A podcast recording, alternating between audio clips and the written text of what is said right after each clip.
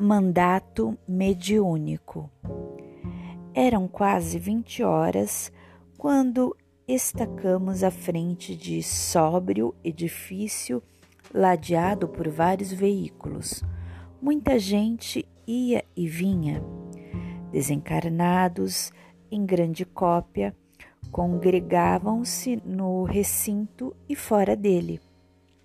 Vigilantes de nosso plano estendiam-se atenciosos, impedindo o acesso de espíritos impenitentes ou escar escarnecedores.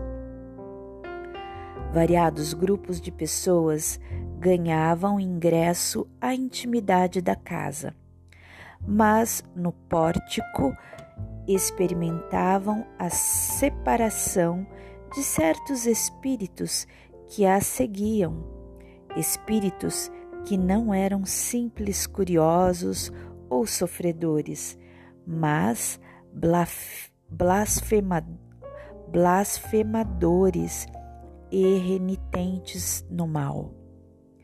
Esses casos, porém, constituíam exceção, porque, em maioria, o secto de irmãos desencarnados se formava de gente agoniada e enferma, tão necessitada de socorro fraterno como os doentes e aflitos que passavam a acompanhar. Entramos.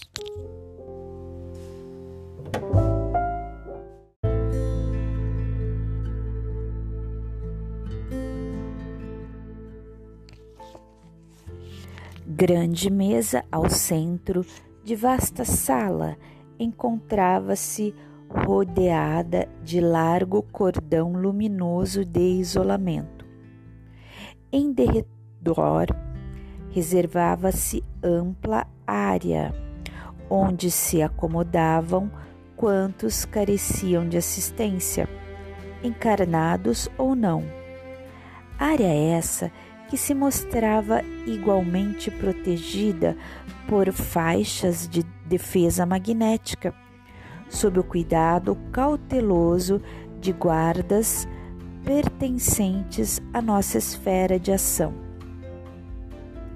À frente, na parte oposta à entrada, vários benfeitores espirituais conferenciavam entre si e junto deles respeitável senhora ouvia prestimosa diversos pacientes. Apresentava-se a maratona revestida por extenso halo de irradiações opalinas e por mais que, que projeções de substância sombria a buscassem por intermédio das requisições dos sofredores que a ela se dirigiam. Conservava a própria aura sempre lúcida, sem que as emissões de fluidos enfermiços lhe pudessem atingir o campo de forças.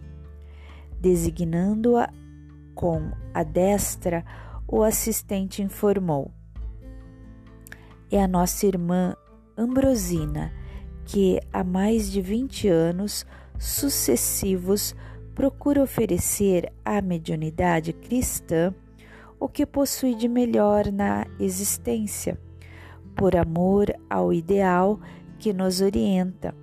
Renunciou às mais singelas alegrias do mundo, inclusive o conforto mais amplo do santuário doméstico, uma vez que atravessou a mocidade trabalhando sem a consolação do casamento.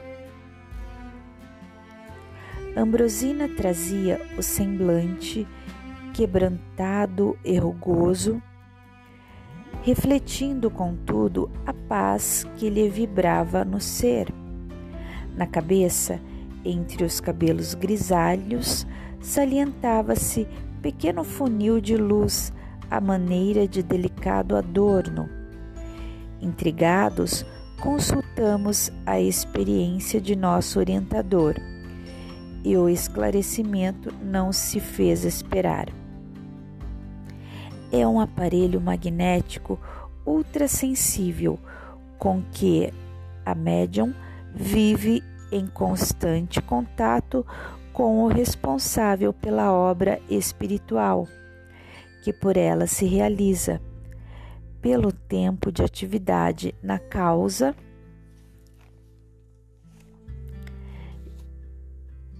do bem e pelos sacrifícios a que se consagrou.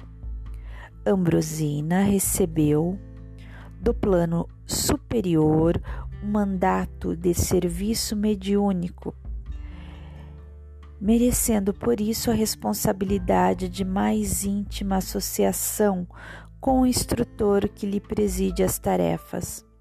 Havendo crescido em influência, viu-se assoberbada por solicitações de múltiplos matizes, inspirando fé e esperança a quantos se lhe aproximam do sacerdócio de fraternidade e compreensão, é naturalmente assediada pelos mais desconcertantes apelos.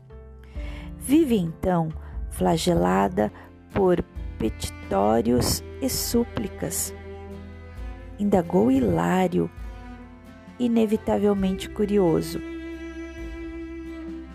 Até certo ponto, sim, porque simboliza uma ponte entre dois mundos. Entretanto, com a paciência evangélica, sabe ajudar os outros para que os outros se ajudem, porquanto não lhe seria possível conseguir a solução para todos os problemas que se lhe apresentam. Abeiramo-nos da médium respeitável e modesta e vimo-la pensativa, não obstante o vozerio abafado em torno não longe, o pensamento conjugado de duas pessoas exteriorizava cenas lamentáveis de um crime em que se haviam embrenhado. E, e percebendo-as, Dona Ambrosina refletia, falando sem palavras, em frases audíveis, tão somente em nosso meio Amados amigos espirituais, que fazer? Identifico nossos irmãos delinquentes e reconhecendo-lhes os compromissos. Um homem foi eliminado.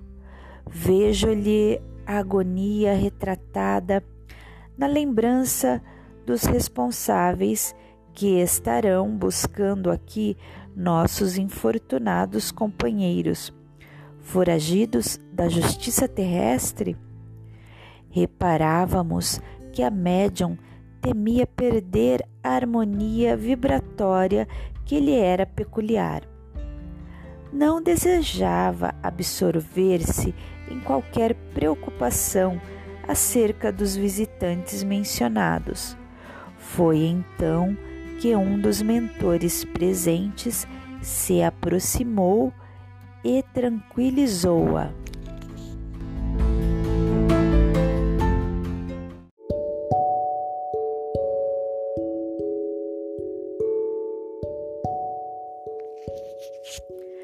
Ambrosina, não receie, acalme-se. É preciso que a aflição não nos perturbe. Acostume-se a ver nossos irmãos infelizes na condição de criaturas dignas de piedade. Lembre-se de que nos achamos aqui para auxiliar, e o remédio não foi criado para os sãos. Compadeça-se, sustentando o próprio equilíbrio. Somos devedores de amor e respeito uns para com os outros, e quanto mais desventurados, de tanto mais auxílio necessitamos.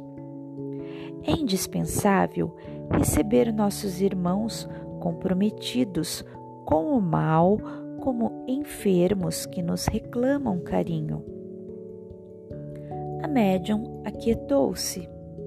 Passou a conversar naturalmente com os frequentadores da casa. Aqui, alguém desejava socorro para o coração atormentado ou pedia cooperação em benefício de parentes menos felizes. Ali suplicava-se concurso fraterno para doentes em desespero. Mais além, surgiam requisições de trabalho assistencial. Dona Ambrosina consolava e prometia. Quando Gabriel, o orientador, chegasse, o assunto lhe seria exposto. De certo, traria a colaboração necessária. Não decorreram muitos minutos e Gabriel, o mais categorizado mentor da casa, deu entrada no recinto, acompanhado por grande séquito de amigos. Acomodaram-se em palestra afetiva à frente da mesa. Aí reunidas as entidades de vida mental mais nobre estabeleciam naturalmente larga faixa de luz inacessível às sombras que senhoreavam a maioria dos encarnados e desencarnados da grande reunião. Gabriel e os assessores abraçaram-nos generosos. Dir-se-ia partilhávamos brilhante festividade tão vivo se mostrava o júbilo dos instrutores e funcionários espirituais da instituição. O trato com os doentes e sofredores dos dois planos não lhes roubava a esperança, a paz, o otimismo. Compareciam ali com o abnegado e culto orientador a quem Aulus não regateava os seus testemunhos de veneração. Médicos e professores, enfermeiros e auxiliares desencarnados, prontos para servir na lavoura do bem.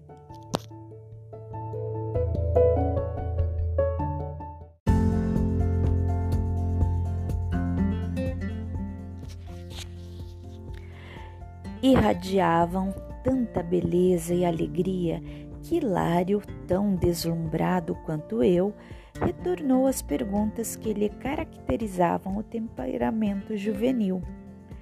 Aqueles amigos, considerando as mensagens de luz e simpatia que projetavam de si mesmos, seriam altos embaixadores da divina providência? Desfrutavam acaso o convívio dos santos? Viveriam em comunhão pessoal com o Cristo? Teriam alcançado a condição de seres impecáveis? O assistente sorriu bem-humorado e esclareceu: Nada disso. Com todo o apreço que lhes devemos, é preciso considerar que são vanguardeiros do progresso, sem serem infalíveis. São grandes almas em abençoado processo de sublimação, credoras de nossa reverência pelo grau de elevação que já conquistaram.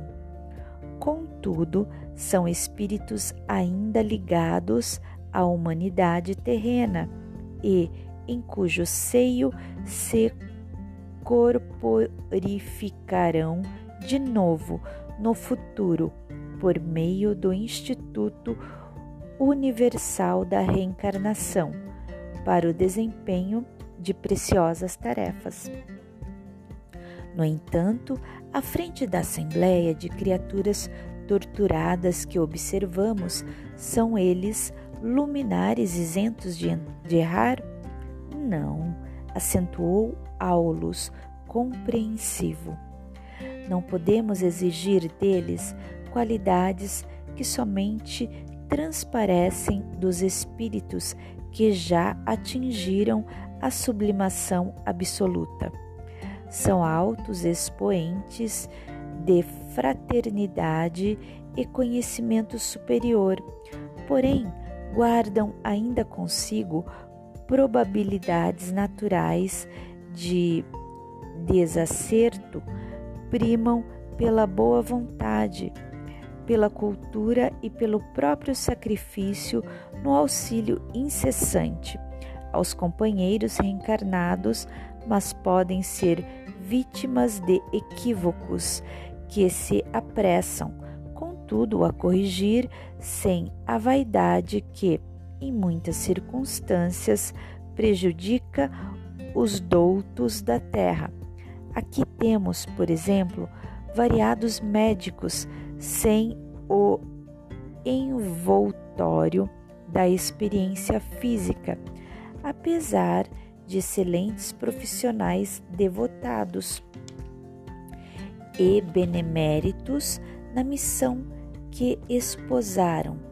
Não seria, contudo, admissível fossem promovidos de um instante para o outro da ciência fragmentária do mundo a sabedoria integral, com a imersão nas realidades da morte, adquirem novas visões da vida, alargam-se-lhes os horizontes da observação, compreendem que algo sabem, mas esse algo é muito pouco daquilo que lhes compete saber. Entregam-se, desse modo, a preciosas cruzadas de serviço e, dentro delas, ajudam e aprendem. Trabalhadores de outros círculos da experiência humana encontram-se no mesmo regime, auxiliam e são auxiliados. Não poderia ser de outro modo. Sabemos que o milagre não existe como derrogação de leis da natureza. Somos irmãos uns dos outros, envolvendo juntos em processo de interdependência no qual se destaca o esforço individual.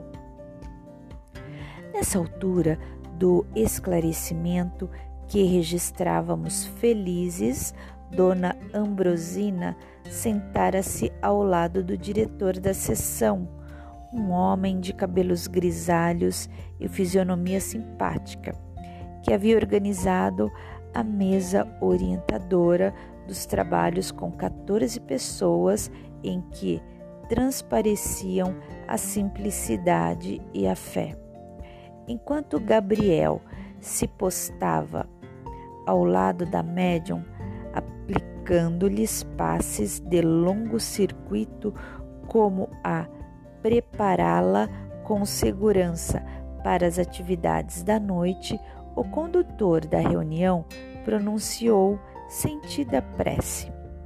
Em seguida, foi lido um texto edificante de livro doutrinário, acompanhado por breve anotação evangélica em cuja escolha preponderou a influência de Gabriel sobre o orientador da casa.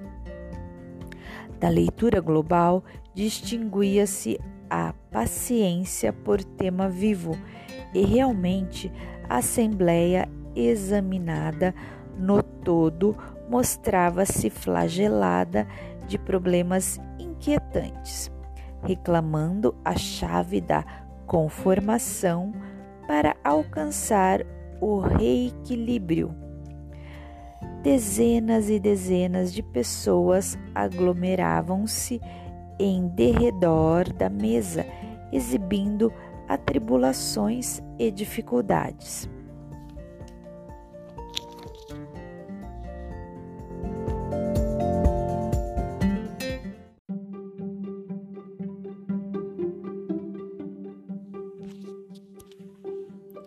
Estranhas formas, pensamentos surgiam de grupo a grupo, denunciando-lhes a posição mental.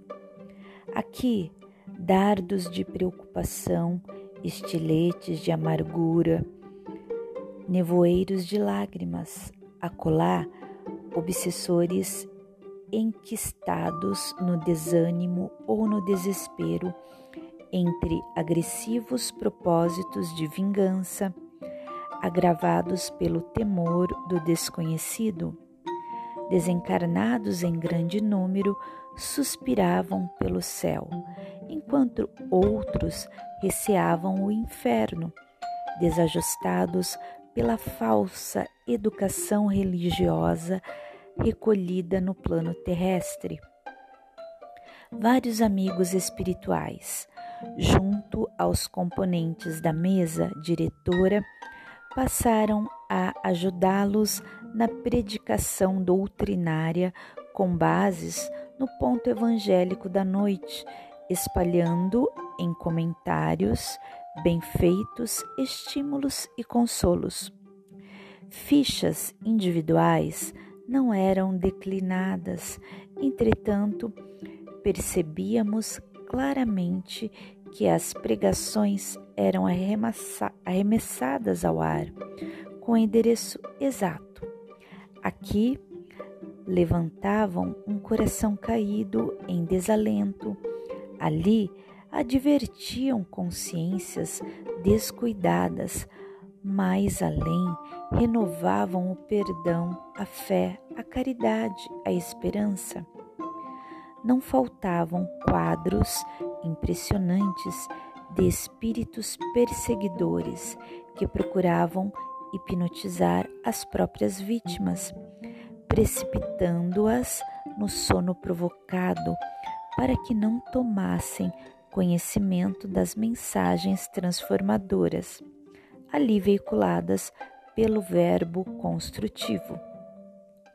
Muitos médios funcionavam no recinto colaborando em favor dos serviços de ordem geral. A se processarem harmoniosos, todavia, observávamos que Dona Ambrosina era o centro da confiança de todos e o objeto de todas as atenções. Figurava-se ali o coração do santuário, dando e recebendo, ponto vivo de silenciosa junção entre os habitantes de duas esferas distintas. Junto dela, em oração, foram colocadas numerosas tiras de papel.